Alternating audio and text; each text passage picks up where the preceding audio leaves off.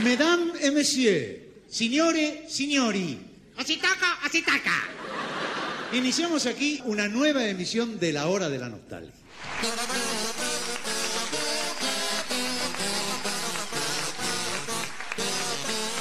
Sean ustedes bienvenidos a la hora No, de no, la no, para, para, para, nostalgia. para, para, para. Ese audio. Cortá el audio. ¿Pero por qué? Seba, ¿por qué no pones la intro nueva? Dale. Ahí va. Mesdames et messieurs, signore, signori, Así toca, así toca. iniciamos aquí y fuera de programa una nueva emisión de La Hora de la Nostalgia.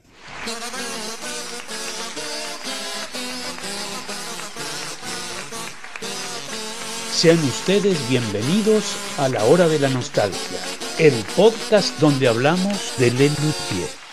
Increíble esa intro, por favor, Carlitos, genio Maravilloso. absoluto. Un gran aplauso, Maravilla, un aplauso para Carlitos. Muy bien, muy bien, muy bien, muy bien. Un genio Carlos que nos grabó un capo, nos grabó la intro nueva. Quédense hasta el final del programa porque hay otra sorpresa más con Carlitos. La verdad que estamos súper contentos. Muchas gracias, Carlos. ¿Qué estamos gracias, a- Seba, que conseguiste también la participación de él. Eh, por favor, faltaba más. Estamos en un programa súper especial, en un fuera de programa totalmente atípico que, Leandrito, ¿nos querés contar un poco de qué va? Bien, como estuve rescatando mis viejos videos de las charlas de la Expo, volví a ver la, la charla de los años del sexteto de Ernesto y Carlitos. Y mientras la iba escuchando decía, esto es un podcast. Esto es un podcast. Y, y acá le falta la magia. Sí. Acá falta la magia de, eh, de la edición de la hora de la nostalgia. Claro. Entonces agarré el audio, esa hora y pico de, de conversación entre Ernesto y Carlitos, le pegué algunos tijeretazos, le saqué algunas redundancias, lo que, hace- lo que, hago- lo que hacemos entre Claro. Sebastián Sarabia y yo con nuestras charlas, y le fui agregando las cosas que iban contando. Cuando habla de, de pieza en forma de tango de Opus Pi, suena Opus Pi. Entonces, para ir ejemplificando, Ahí lo van a escuchar, Lean. No, no anticipes. No anticipes. Eso. ¿Faltan algunas preguntas? Sí. ¿Cuál, la de por qué Ernesto se fue Lelutier? Sí, falta eso. ¿Por qué? Porque Ernesto dice, no, bueno, una pareja no dice eso. Entonces, como no contesta nada, y no, nada, a a la mierda eso. ¿Por qué Ernesto se iba de- al final del Sarium por aristócrata? Porque estaba tocando el piano. ¿Y quiénes son los autores de la mm, serenata mariachi? Lo diremos cuando hablemos sobre eso. Así que esas tres cositas no se van a escuchar en este programa, pero sí se van a escuchar otro montón de cosas la mar de interesantes. Y tranquilos que no se va a escuchar mi presentación. Estaría buenísimo dar quizás Claro. un, un poquito de contexto histórico también a esto, de, bueno, Claro. cuándo fue que pasó esta charla y cómo es que uno de nosotros cuatro participó de la misma. Sí, protagonista. Sí. Un protagonista, pero especial. Sí, sí. Esta charla se dio en el marco de la Expo de Lelutier, cuando el grupo cumplió 40 años, se daban todas las tardes. Eh, ¿Dónde era que se hizo En la el Expo? Centro En el. Centro Cultural Recoleta. Bien, todas las tardes había una charla sobre algo en particular de la historia de Lelutier y después cantaba alguna banda en particular. Y aparte era gratuito, siempre entrada gratuita a todas las charlas a la expo que estaba muy bien lograda, la verdad que fue una cosa fantástica. Claro, y Estuvo hubo- súper linda y siempre con muchísima gente. Tres celebraciones, o cuatro especiales, que fue la inauguración, el cierre, después una quedada de fans en la cual estuvieron Sí. los cinco Luthier y una fiesta interna del festejo de Lelutier por los 40 años.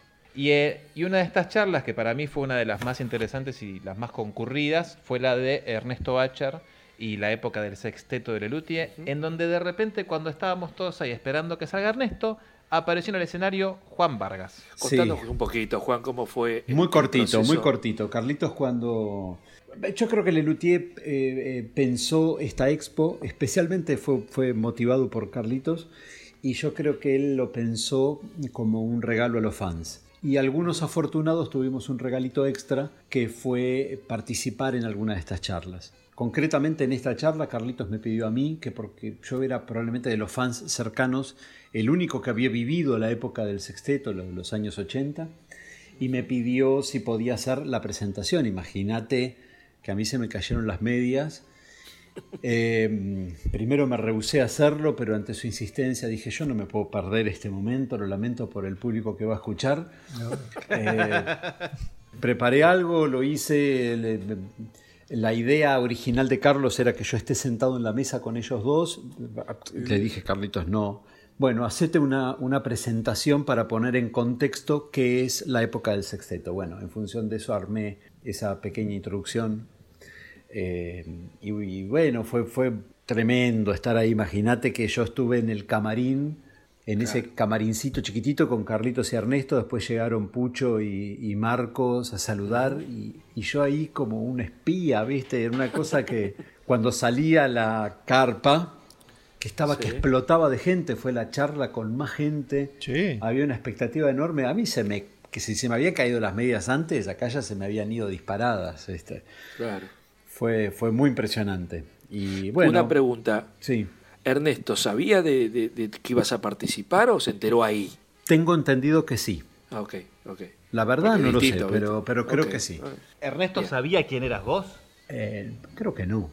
No. Por eso aceptó, claro. No, no, no, no. No, porque además vos pensás que eh, yo conocí a Carlos en el año 84. Ernesto se va a fines del 86. Yo lo vi a Ernesto en camarines, siendo yo muy Claro. chico, pero él me habrá. Él, dos veces, dos veces un minuto. No, lo Sí, lindo es pensar que... que- le habrá dicho, que le habrá dicho Carlos a Ernesto, mira, nos va a presentar este chico, este que es fanático, que vivió la época. ¿Cómo, cómo le habrá hecho el- para que para que si no Ernesto diga, ¿y este quién es? Claro, Una presentación claro. formal previa.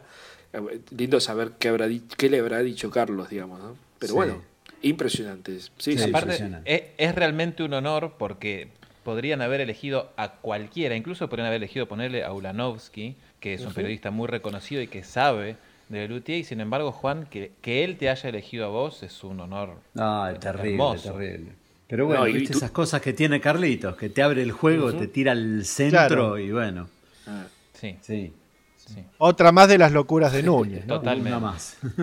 Y, Totalmente. y, al margen, y creo que al margen de, de no, no poder re- resistirte, tener el coraje de hacerlo también. ¿eh? Hay que pararse ahí, leer y, decir, y, y- y leer lo que uno escribió, digamos. ¿no? Es- es- uf. Así Sí. que, Juan, mis respetos este, forever. Bueno, muchas gracias. Bueno, entonces estamos listos para disfrutar Nos de, disponemos a- de la charla. Dale. Un, un fuera de programa. ¿Y va a haber más de estos, Lea? O- Uy, cómo lo metiste en un- una situación Eh, horrible. no, no sé, digamos, me agarran en, me agarran en tiempos de coronavirus, qué sé yo. Después si esto mejora, yo los sábados me quiero, quiero salir a pasear. me Nos pueden seguir bien. en nuestro Instagram, como estamos como Hora de la Nostalgia, lo mismo en Spotify o en YouTube, nos ponen seguir y van a estar atentos a todas las novedades que nosotros tengamos para ustedes. Bueno, mientras tanto, disfrutemos todos juntos de la versión Hora de la Nostalgia de la charla Ernesto Achar, Carlitos Núñez. de programa. Eh, rompo el hielo, abro el fuego, no sé cómo se dice. Alguien me corrigió el otro día. Este, eh, yo le tomé una prueba a este señor cuando me dijeron, vino Marcos y me dice, mira, prueba a este chico a ver si, si camina, no camina. Si Chico no era puede". un eufemismo, claro. Ya en ese entonces. Ya está viejo. Eh, le tomé la prueba, le tomé la prueba para ver que... El Paseo Colón. Sí, el Paseo Colón, a ver si cantaba, si leía, si tocaba. Hizo absolutamente de todo, se paseó por todos los instrumentos, cantó, leyó, todo. Digo, Todo mal, claro. pero- Este, pe- claro, entonces yo le dije, pero ¿cómo sabés tantas cosas de teatro, de música, lees, eh, tocas todos los instrumentos? Y me dijo, es que estudié arquitectura. Bueno, Entonces ahí me expliqué algunas cosas. muchos años después, eh, una, querida amiga eh, pianista me llevó a una entrevista con un, gran maestro que fue Roberto Camaño y eh, para que estudiara con él. Y entonces yo le llevé obras mías. Camaño lo- lo- me citó la semana siguiente y me dijo, ah, muy interesante. Dígame usted, ¿dónde estudió forma? Y le digo en arquitectura. Pero eso no fue todo. Después, ay, yo le expliqué por qué, porque los conceptos básicos son los mismos. Dice, pero ¿dónde aprendió orquestación? En Lelutier.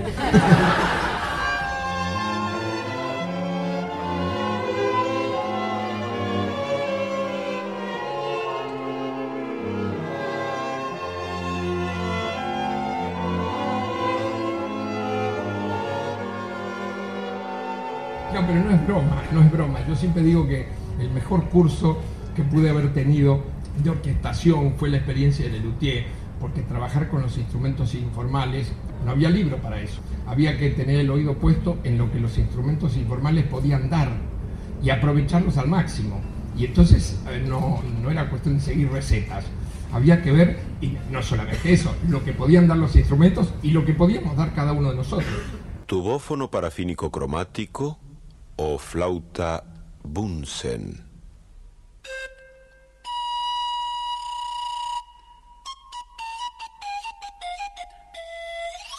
Ernesto, ¿vos te acordás que había un libro de, de orquestación de, de El Casella Mortari. El Casella Mortari, este, que nosotros dijimos, nosotros deberíamos hacer un libro de orquestación donde se mostraran los instrumentos informales. Y nos pusimos a recortar eh, eh, una fotografía, no los pegamos en unos papelitos, le pusimos los, los, los registros. ¿Cómo se llamaba? El Casella Morfari. Cazuela. El Cazuela Morfari. El Cazuela Morfari. Ese fue el primer tratado de la orquesta informal.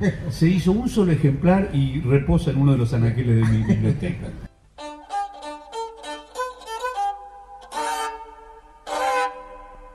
Pero hay un alumno que se destaca desde el primer momento y se destaca en la investigación y composición de la temática porteña. Era un joven de ademán cadencioso y verdadera pasión por todo lo que significara suburbio, arrabal y malevaje. Mario Kortzklapp. Entró reemplazándolo a Marcos como locutor. Eso también se estudiaba en arquitectura. No, con, algunas, con algunas experiencias que yo recuerdo muy graciosamente, eh, y a veces de pronto pienso, y hacíamos eso. Eh, mm, yo, mm, digamos, oficialmente, como locutor, como presentador, eh, fue en el IF, el Del 25, Luthier Opus Pi. el 25 de mayo de 1971. Y hacíamos cosas como el notici- los noticieros cinematográficos, sin amplificación. Había que gritar. Había que gritar. ¿Qué sucedió en la semana?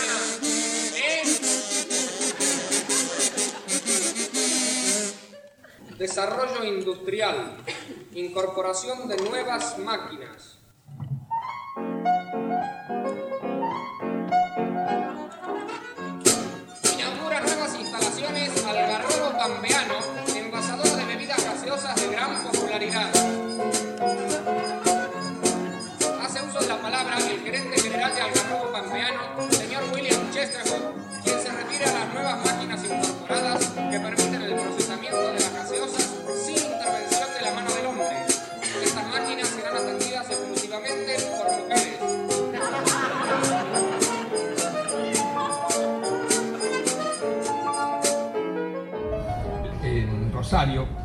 Fue una participación en un solo número, en el tango.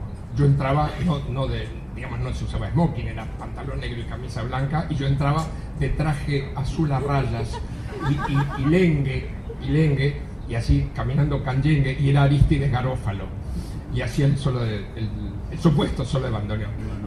que te fuiste, mamá. Poca ropa me lavabas. ¿Por qué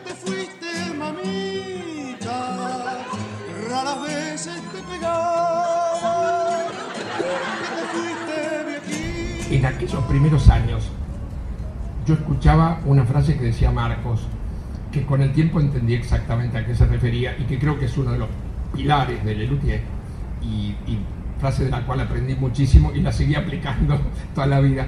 Marcos decía, "Mm, la gracia no es, este, no es apuntar al centro del blanco. Dice, primero tirar la flecha y después le pintamos el blanco alrededor. y era- pero, claro,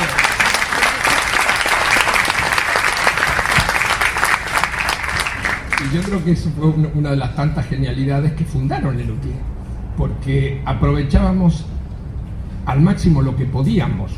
Era como una exageración de nosotros mismos.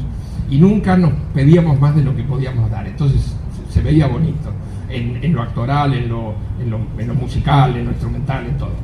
Pero, pero sigo pensando que la experiencia desde el punto de vista musical, la experiencia de componer y de arreglar con los tachos, como digo yo, había que componer con tachos, con instrumentos que daban pocas notas de la escala, por ejemplo, este, y arreglarse con eso y hacer cosas creíbles, eso fue una experiencia para mí irreemplazable. No hay, no hay curso ni libro de orquestación que, pueda reemplazar eso.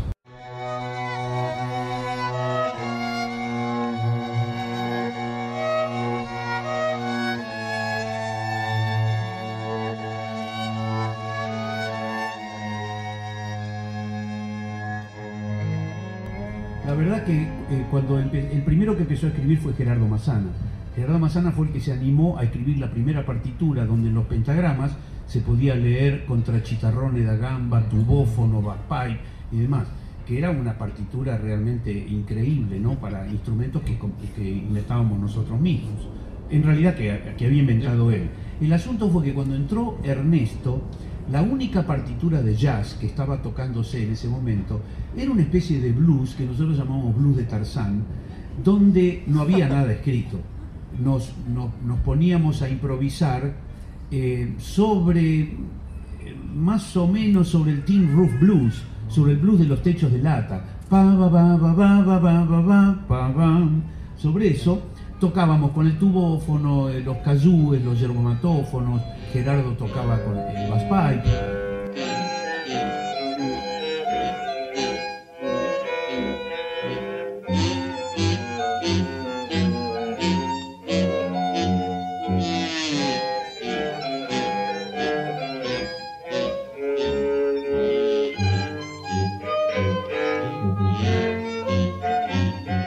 Cuando entró Ernesto en el 71, él venía ya con un embale, con el jazz, tocaba el clarinete, tocaba la trompeta, tocaba eh, el piano, muy bien tocaba el piano.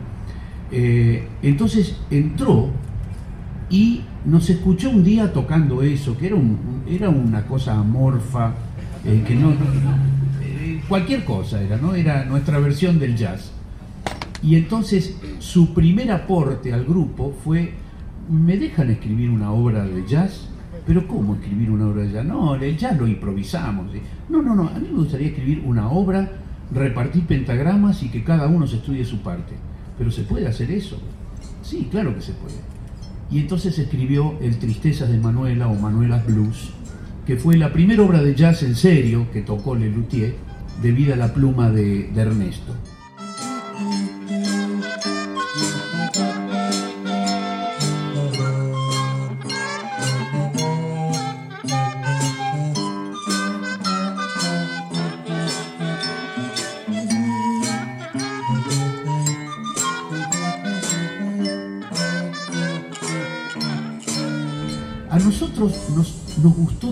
Esa partitura, la tocábamos con tanta fruición, con tanto embale, con tanto swing, que la usábamos de latiguillo o de bis cada vez que queríamos eh, enfervorizar eh, o levantar al público de su butaca.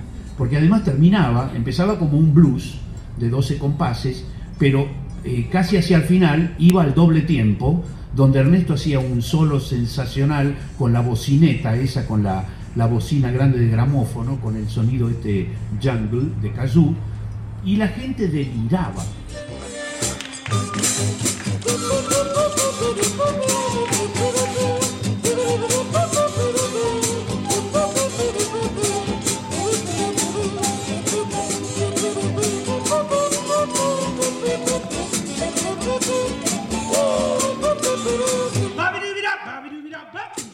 Bueno, durante muchos años el Manuelas Blues formó parte de los vices del espectáculo. Eh, una vez fue usado como recurso de emergencia. No sé si vos te acordás. En el año 73 hacíamos temporada en el Teatro La Salle, el viejo La Salle, y el espectáculo terminaba con el, eh, una, una broma al rock, que era el rock del amor y la paz boliviano. Un, dos, tres y cuatro.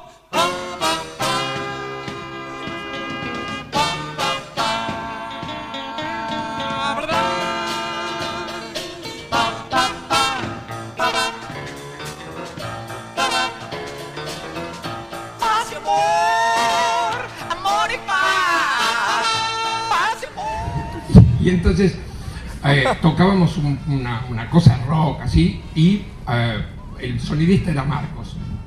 Y entonces eh, a- a- hacíamos Mar- que Marcos Munsto. Sí. que parecía que se rompía la amplificación, entonces Marcos iba y golpeaba en el equipo, y entonces dale, dale, entonces y golpeaba, y de pronto salía este, la voz de eh, la voz de José María Muñoz relatando un partido de fútbol y, pasaban diferentes cosas. Y de pronto era, era como, como si se hubieran conectado una radio. Y de pronto aparecía el aleluya de Händel. Y entonces nosotros cruzábamos un rock contra el aleluya de Händel al mismo tiempo.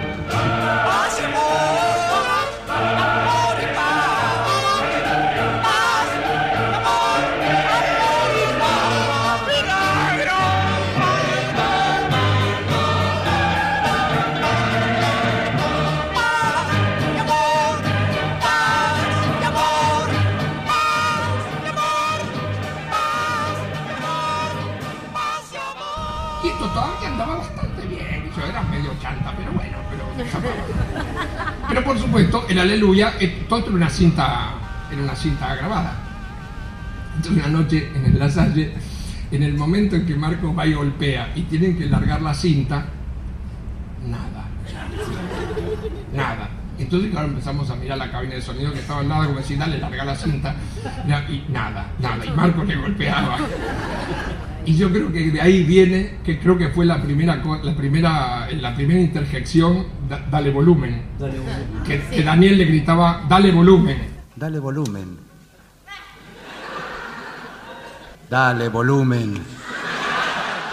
Pero a todo esto no venía la cinta. Hasta que no hubo más remedio que asomarse a ver qué pasaba. Yo me acuerdo que estaba sentado en la batería. Y entonces me levanté y, y el sonidista estaba tirado en el suelo con un cigarrillo de marihuana.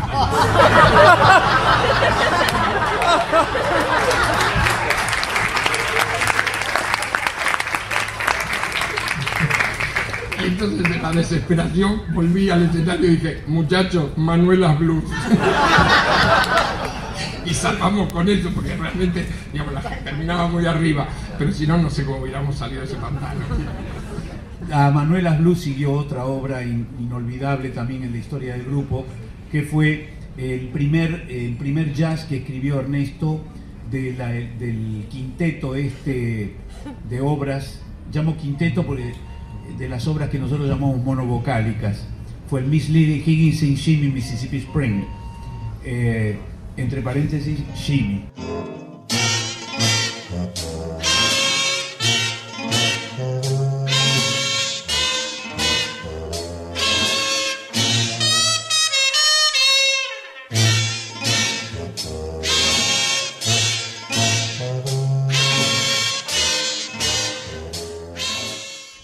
El hecho fue que se hizo el Miss Lily Higgins y eh, bueno, encantadísimo todo. Bueno, eh, a- al año siguiente o a los dos años, creo que al año, porque en ese momento hacíamos espectáculos, hacíamos un espectáculo por año. Era un derroche, de- de- escribíamos pero este, como salvajes, ¿no?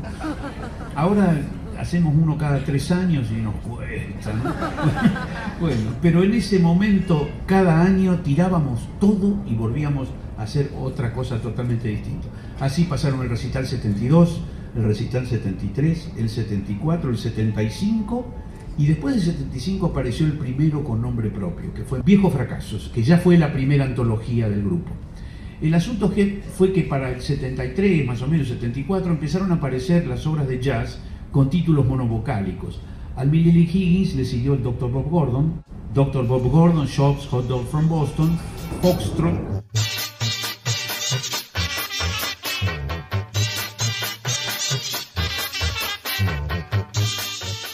Después siguió el Papa Garland Had a Hat, and a Jazz Banana Mat, and a flat, Black Fat Cat, Rag.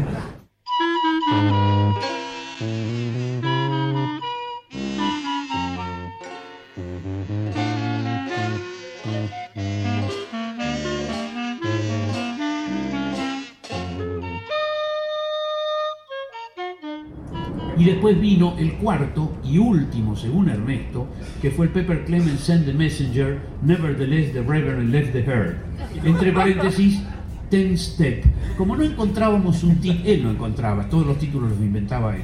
Como no encontraba un título con E en jazz, eh, recurrió a uno, a una cosa que se llamaba One Step. Y claro, entonces le puso Ten Step, en lugar de 1, 10. Y, y zafó. Y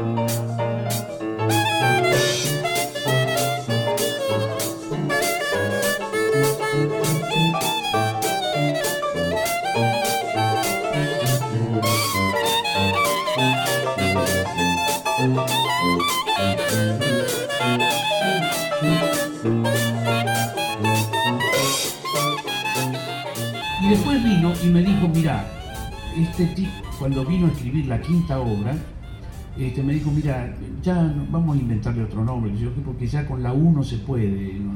¿Cómo que no se puede? Escuchame, hicimos cuatro títulos con letras, eh, con monovocálicos, ¿cómo no vamos a escribir un quinto? Entonces me dice, ¿sabes lo que pasa? Que en inglés la U suena como U unas veces, U otras veces, como A otras veces, como E. Es muy absurdo, es muy difícil. Entonces le dije, Ernesto, si yo te encuentro un título con la U y que suene todo con U, ¿vos se lo ponés? Y entonces como en esas películas de los investigadores que están peleados con el jefe, que dice, le doy 24 horas para resolver el caso, ¿no? Y, y todos estamos así. Entonces me dice, te doy 24 horas. Y entonces casé el, el diccionario de inglés y me lo leí todo. Me agarró una indigestión de Shakespeare. Terrible. Para los que se preguntan por qué Carlitos es así, bueno, una de las A razones. partir de ese día me llamaron el loco. No antes. Y entonces le traje el Truthful Lulu Pulse Trusulus, que está escrito con U y suena con U, limpito, pero no encontraba el género. Entonces le dije, ¿me permitís una sola transgresión? Sí. ¿Le podemos quitar la E? Sí. Entonces le pusimos blues.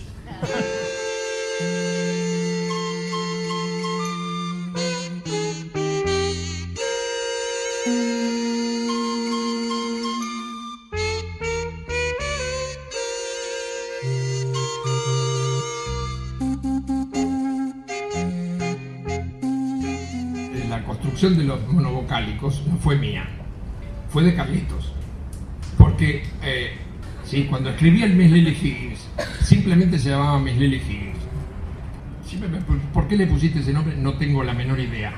Pero él dijo, ¿por qué no lo hacemos más largo y todo con I? Y ahí empezó el tema de los monovocálicos. Sí, está bien. Y después, cuando, cuando seguían los otros temas, me decía, ojo, vamos a vocales. Entonces yo le tiraba una vocal y ahí, pero lo hicimos, lo hicimos juntos.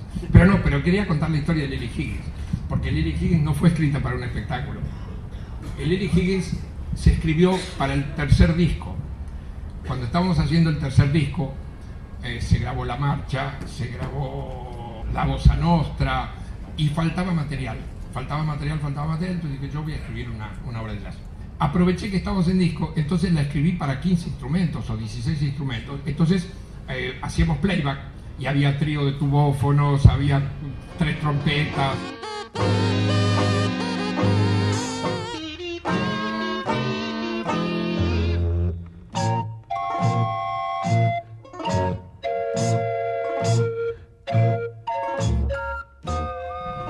Y, sonó fantástico. Y que fue la primera versión con las letras de Marcos. Papa Batata, para los que se recuerdan, la letra dice todas palabras en castellano. Un querido amigo mío, también fan del pie y que venía a todos los espectáculos, Ricky, tardó como tres años. Un día este, él escuchaba eso y creía que era scat. Entonces le digo, sí, boludo, son palabras en castellano. Me dice, no te puedo creer, pero escuchalo, tonto.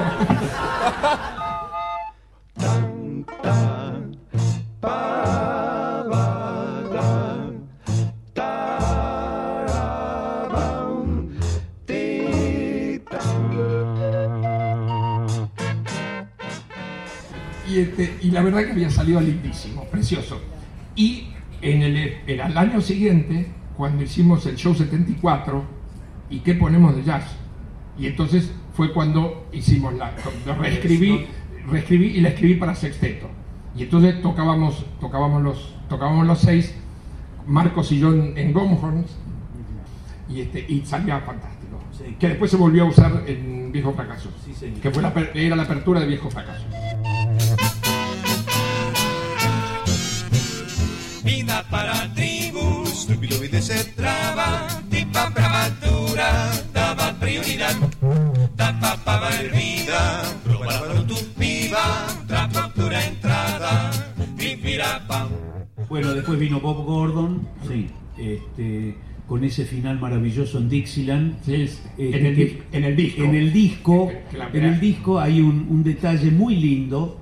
Eh, Ernesto, al- hacia el final, eh, larga todos los instrumentos informales y arma un trío de Dixieland sencillamente delicioso, con clarinete, trompeta y trombón, los tres tocados por él, ¿no?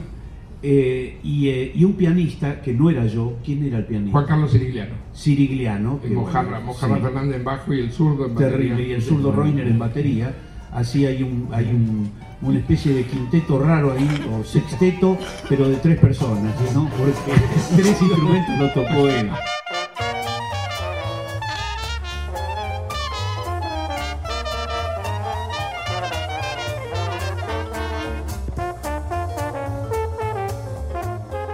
Al final había un break. ¿no? Y así, chin, chin, pam, pam, terminaba. Entonces se escribió un break. Él escribió un break con todo escrito musicalmente. Con distintos Y instrumentos. se nos ocurrió, a él, a él se le ocurrió este, tocar cada nota de ese break con un instrumento distinto. Pero claro, tocar eso, hacer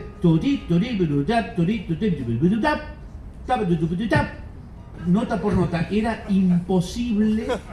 Eh, Era de locos. De locos, to- tocarlo en serio no se podía, no se- no, eso no se podía hacer. Con él meter, hacerlo. meter, por ejemplo, la tercera semicorchea de un grupo de siete, ¿no? Entonces, estuvimos ahí dándole vueltas, pero ¿cómo lo podemos hacer? ¿Cómo lo podemos-?" Entonces se nos ocurrió la idea de ralentar- ralentizar la cinta y hacerla A la mitad de velocidad. a la mitad y a la mitad de la mitad. Sí, sí, sí. O sea que grabamos los instrumentos a una velocidad con la cinta muy muy lenta, creo que en 1 y 7 octavos, no sé no que después fue a 3 3 cuartos y después a 7 y medio y después a 15. Entonces íbamos como pi, to, pi, to, sí. Y después la cinta al doble y después otra vez al doble y ahí se armó el break final.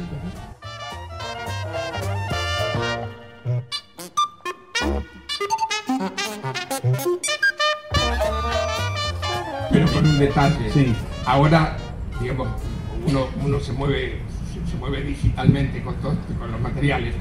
Y entonces las ediciones, todas cosas son cosas relativamente fáciles. Pero en aquella época no había edición digital. Era con cinta y eran pedacitos cortados, porque cuando sobraba faltaba. Con tijera había que cortar y pegarlo con durex. Acá está el fa, acá está el re.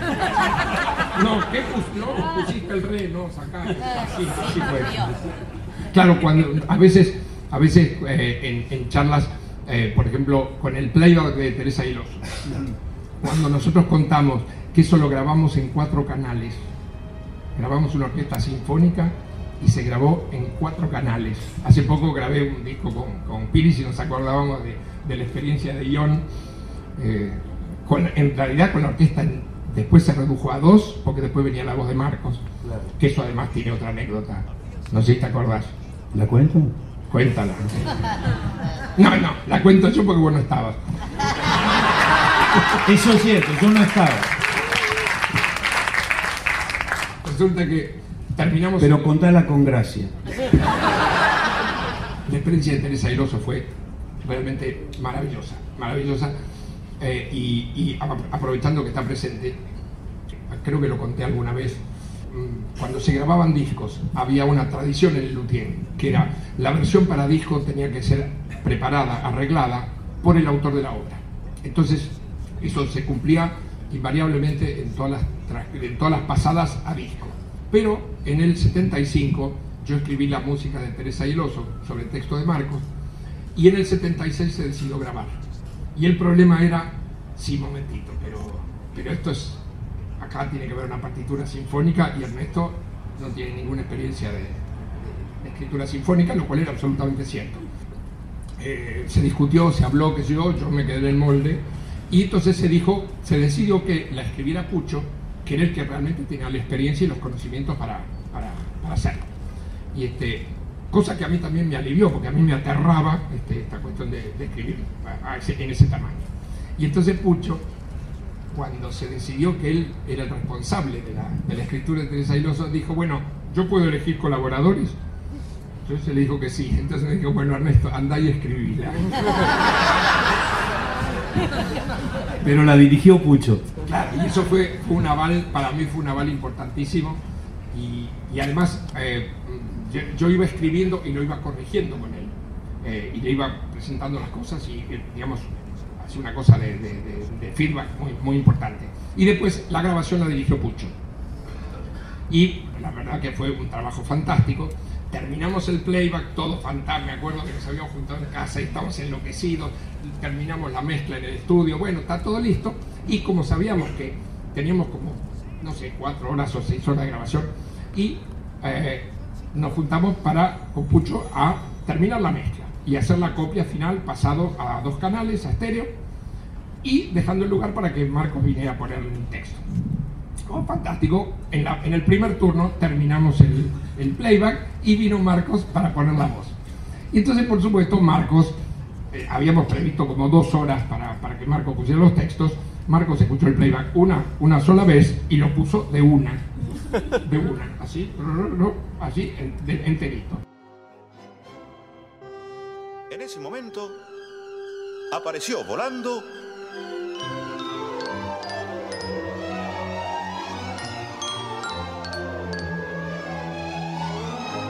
la mariposa golosa.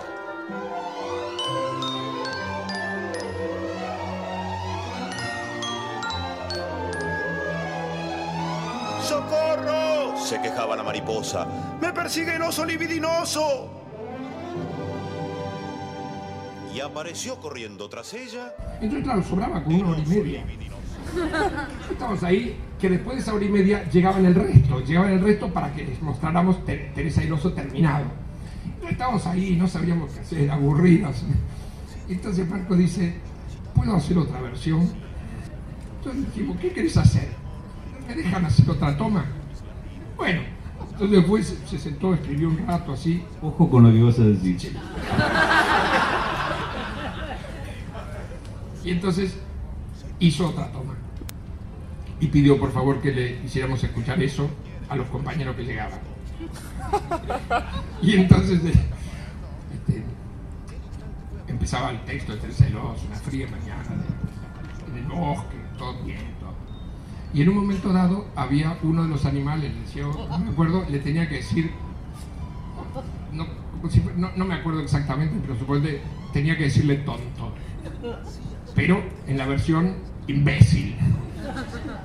Entonces lo, el resto- El primer quiebre, te lo voy a recordar, a que no, no está en la versión. No, claro. Se acercó el gancito y le dijo a la princesa, más finícela con el duque. Ese fue el primer quiebre. Las caras de los otros eran, no habrán puesto esto en la versión. Y lo peor es que de- después desembocaba en una versión porno. Eh, era, este, era tan, tan maquiavélico fue la preparación que hasta la mitad de Teresa y el oso coincidían las dos versiones. ¿Eso qué significaba? Que nosotros estábamos todos sentados allí con una emoción, nos brotaban las lágrimas de estar escuchando la primera versión mundial de Teresa y el oso. Estábamos con una emoción maravillosa, sintiendo así hasta la mitad, dura 20 minutos la obra. Entonces, nos hicieron, o sea, como se dice en porteño, compramos todo, ¿no? Y a los 10 minutos, de pronto Marcos dice, mafinícela con el duque.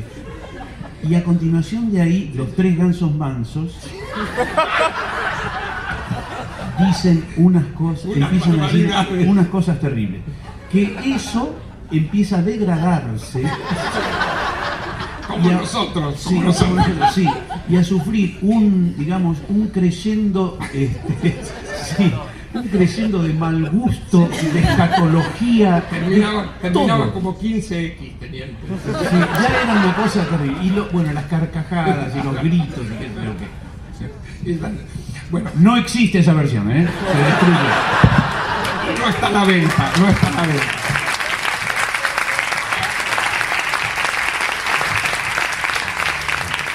Quiero contar una sola cosita. Lazy Daisy lo escribimos Ernesto y yo de una. En Olleros. Sí, a cuatro manos nos sentamos en un piano. Yo hacía los bajos y Ernesto estaba por arriba eh, haciendo Por la arriba melodía. piano, y lo tocamos, lo tocamos eh, a cuatro manos, íbamos improvisando y fue, fue saliendo. Eh, yo me fui a casa, él se quedó Sí, porque- a la porque era noche, mi casa, era lo porque era su casa, menos mal que no fue al revés, llegó a mi casa confundidísimo.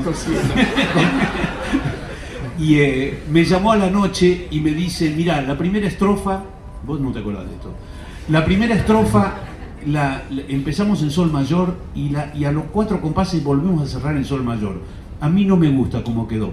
Me gustaría en el cuarto compás llegar a la dominante y seguir y seguir adelante. Ahora después te lo, te- te lo recuerdo. Se Y este, sí, y yo dije, dale, dale. Entonces, eh, al día siguiente nos encontramos, me mostraste cuáles eran las variaciones y el- el- lo, prácticamente lo terminamos. Esa noche él no durmió y le puso letra íntegra, se la puso. Y me la leyó al día siguiente y yo dije, ya está, es una maravilla. Después todo lo que sigue, bueno, fue la apuesta, el trabajo y demás, ¿no? Y estábamos tan nerviosos el día del estreno en el Odeón que, yo no sé si vos te acordás, la versión del Lazy Daisy del estreno del Odeón es a una velocidad imposible. Estaba muy asustado, pero- porque además era toda la, la- la mímica de los pastores. Keep your style, you're just fine. Lazy Daisy, I'm mine.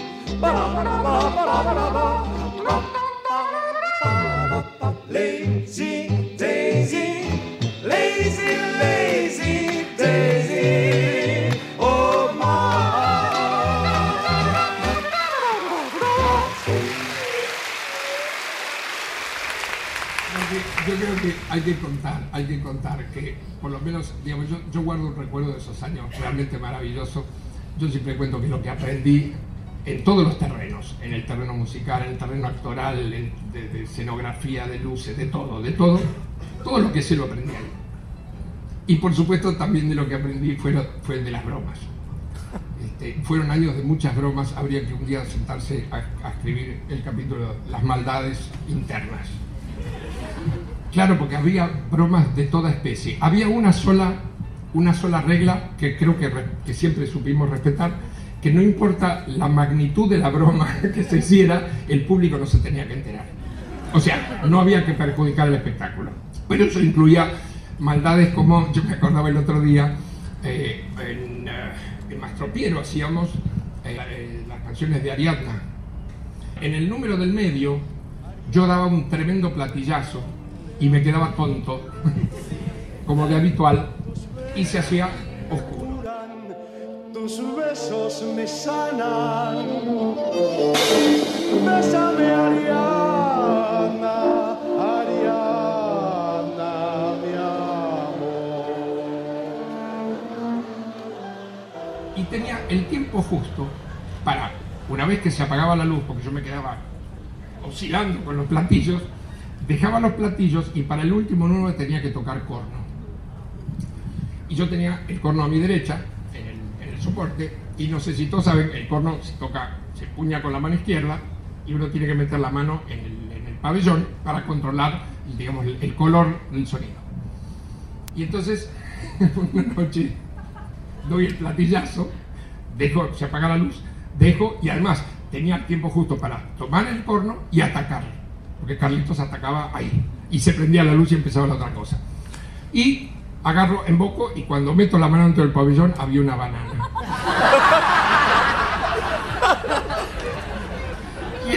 tenía que tocar mientras sacaba la banana, pero que no se viera.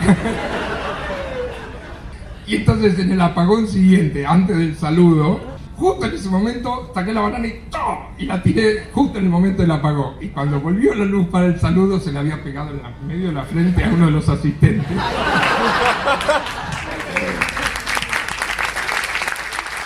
Una que yo le hice a Ernesto. Me arrepiento un poquito ahora, pero. El cuarteto Opus 44. La idea maravillosa era que se anunciaba el cuarteto Opus 44, entraban los asistentes, colocaban cuatro sillas, cuatro atriles y salían cinco luthiers a saludar. Tres ocupaban rápidamente la silla y dos, que éramos Ernesto y yo, nos quedábamos allí con la última silla, ¿no? Y empezaba toda una escena eh, eh, mímica de, no, eh, no me corresponde a mí, no, que no, que yo soy yo el que tiene que tocar, que yo. A partir de ahí, el cuarteto eh, eh, se interpretaba con Ernesto y yo alternativamente tocando uno y otro eh, las partituras y haciéndonos todo tipo de maldades para echar al otro y, poder ocupar ese lugar. El final era un final eh, eh, salomónico donde los dos volvíamos envueltos en un gran smoking que nos, que nos vestía los dos y tocando los dos un acordeón.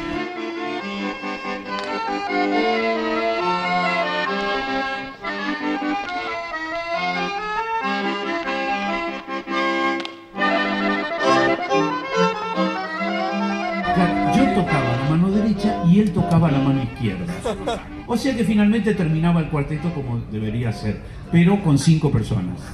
Para calzarnos el acordeón nos teníamos que poner el saco, yo con la mano izquierda le daba a él la mano y él me daba la mano derecha y entonces quedábamos cada uno con su mano correspondiente y con las manos izquierda mía y derecha de él tomadas bien fuerte para no separarnos dentro del saco. Yo en una función me puse un cuarto kilo de dulce de batata en la mano. Teníamos que hacer así. Con fuerza y decisión para calzarnos. ¿no? Ernesto no sabía ni lo que le iba a hacer ni que era dulce de batata.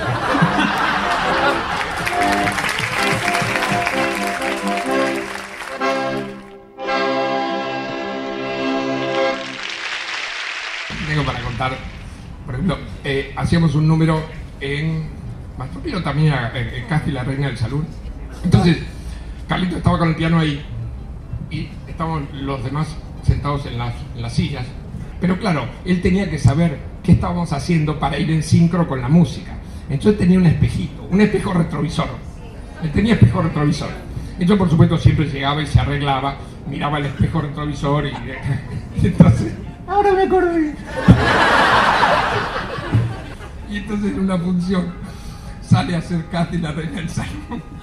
Entonces se sienta en el piano, saluda que yo, y cuando se pone frente al espejo a arreglarse el moñito, en la foto había pegado una foto de él, arreglándose el moñito.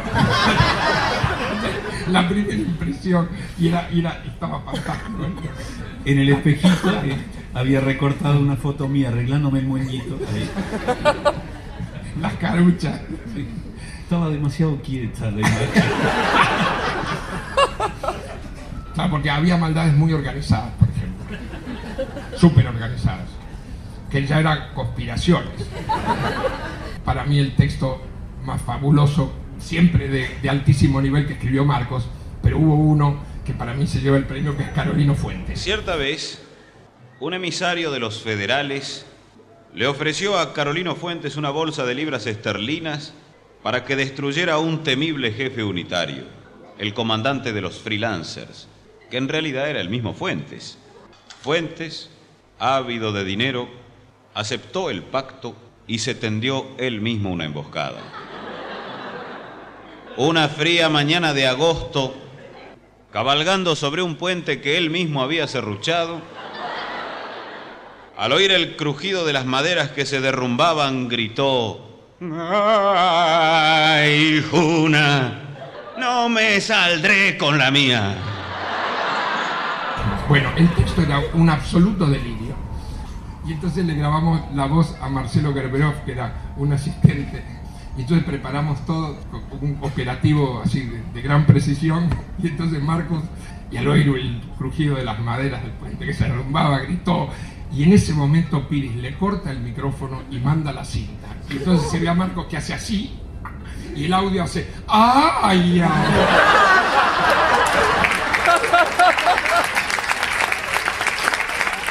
Carlitos fue siempre un tipo sumamente organizado y creo que mm, gran parte de la logística de los, de los espectáculos y de los estrenos descansaba en Carlos.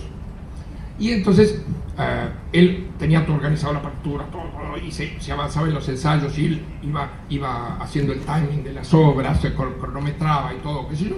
Entonces, bueno, después de un cierto tiempo, bueno, ya podemos hacer un RAF de, de- de cómo va a ser el espectáculo. Y el espectáculo terminaba con la visita a Wildstorm, con el ciclo de las cinematográficas. Brothers presenta.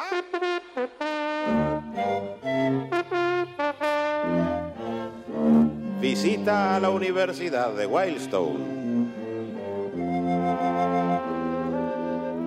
Entonces ajustamos texto, ajustamos escena, qué sé yo, hicimos una pasada y Carlitos, cuando lo vimos a Carlitos estaba blanco como un papel y dijo, faltan 20 minutos de espectáculo. Pero le habíamos cerrado feo y veníamos de una seguidilla de espectáculos que duraban un año. O sea, teníamos todos los años el hábito de montar un nuevo espectáculo, aunque fuera, digamos, el interior estuvo Viejo Fracaso, que era, eh, digamos, era eh, una, una antología, pero que las obras tenían correcciones y tenían ajustes y nuevas versiones. O sea, se suponía que teníamos mucha cancha en evaluar en, en cuánto tiempo estábamos. Y le erramos, de medio a medio, faltaban 20 minutos de espectáculo y si mal no recuerdo estábamos a 10 días del estreno. Claro, porque se suponía que cuando ya estábamos en la primera pasada RAF, estábamos muy cerquita ya de estrenar. La desesperación. Y entonces, en un café, ¿no? ya no me acuerdo, se tiraron muchas ideas y la que prendió fue la que yo propuse de un adelantado, de un, este, de un español, que venía en sentido contrario. Que en vez de haber entrado por, por, por Centroamérica y bajado, entraba por el Río de la Plata y subía. Entonces se encontraba con, con toda la conquista a contramano. Llegados a tierra firme, con nativos pronto dimos. No descubrieron, por fin no descubrieron. Y en convite conocimos sus tolderías. Pasen y vean, qué lindas tolderías. Entonces se hicieron equipos, se hicieron equipos de trabajo. Y el equipo fue Pucho, Jorge y yo. Y entonces... No, y Daniel que sacaba punta de los lápices. Él siempre reivindicó eso, ¿eh? No, Él pero, mismo. no, pero, pero no se rían, porque muchas veces había eso, que para la gente que estaba trabajando había otros que simplemente apoyaban espiritualmente o servían café, pero era importante. Y trabajamos a Macha Martillo en la casa de Pucho, en Pueyrredón, y entonces primero hicimos el texto. Rescatemos nuestro oro, mis valientes, con coraje, con la espada, con los dientes. Mi honra está en juego y de aquí no me muevo. y yo hacía los números intermedios. Y creo que lo hicimos en tres días. Y entonces, eh, y, y- el, y, don Rodrigo era Daniel. Y yo formaba parte del grupo que tocaba y hacía percusión. Empezamos las pasadas y el, el tema era que el texto de don Rodrigo era kilométrico y era, tenía que ser todo de memoria. Y, era muy, y Daniel tropezaba con eso y, y- bueno, y estábamos bastante preocupados. Si mal no recuerdo, Marcos propuso invertir, porque, digamos, y además porque por mi hábito de contar chistes, este, y de contar chistes gallegos, tenía el sonido, el- el- la pronunciación española muy, muy fluida, y digamos, para mí la C y la S y la, la- era, era, era natural. Y cuando produjimos el cambio, ahí se armó, porque ganamos un montón. Porque claro, porque Daniel dejó de estar trabado en, digamos, en, en mantener el papel y recordar un texto kilométrico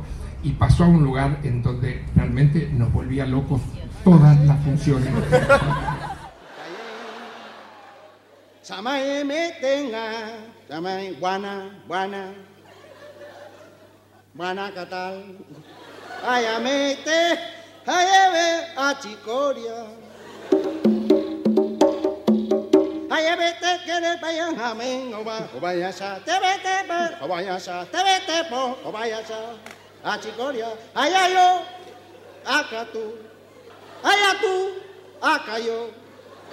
Allá yo y tú, acá, chicoria. Zapata la casa, la. Zapata la casa, la palacató. A chicoria. Era imbancable porque todas las noches inventaba una cosa nueva. La que muchas veces me preguntan, en el video de Mastropiero, cuando Daniel está hablando, Marcos y vos están muertos de la risa, ¿cómo lo actuaban? No, que actuaban. Porque Daniel tenía, y yo creo que lo conserva, espero que lo conserve, tenía la extrañísima habilidad de hablar en voz alta y decir cosas para el público. Y por abajo, y el público no lo oía, decía los disparates más grandes. Y entonces, claro, y todas las noches lo cambiaba. Y no podíamos, no podíamos. Es más, tanto fue la noche de la grabación en el Coliseo, tal fue la risa y de, las, de los disparates que decía, de la barrabasada que decía Daniel por lo bajo, que Marcos se olvida. Marcos duda del texto, de lo que tiene que seguir, y yo le tengo que tirar letra. Porque estaba, realmente estábamos ahogados de la risa, no podíamos poner por el asunto, el aquí toco yo, aquí. Si ustedes supieran las cosas que decía por lo bajo. Pero fue, fue realmente una, una, una bellísima experiencia. Y nos dio los 20 minutos que nos hacían falta.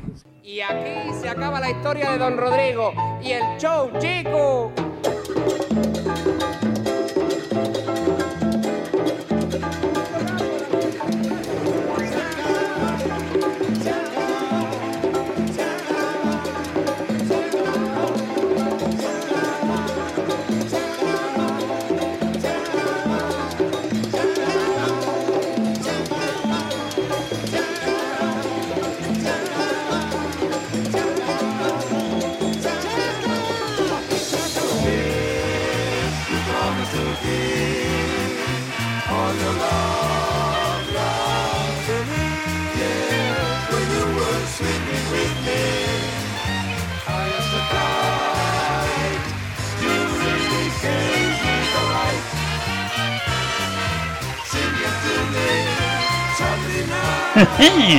Así termina un episodio más del podcast de Lelutier.